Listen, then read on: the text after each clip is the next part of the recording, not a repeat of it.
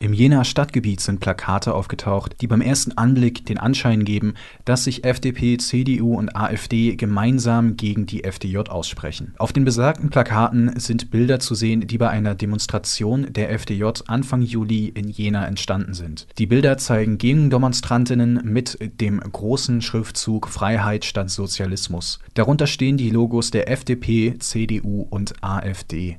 Die Mediengruppe Thüringen berichtet, dass Vertreter der Parteien eine Beteiligung an den Plakaten abstreiten. Die Parteilogos auf den Plakaten sind zudem nicht die Logos der Landesfraktion.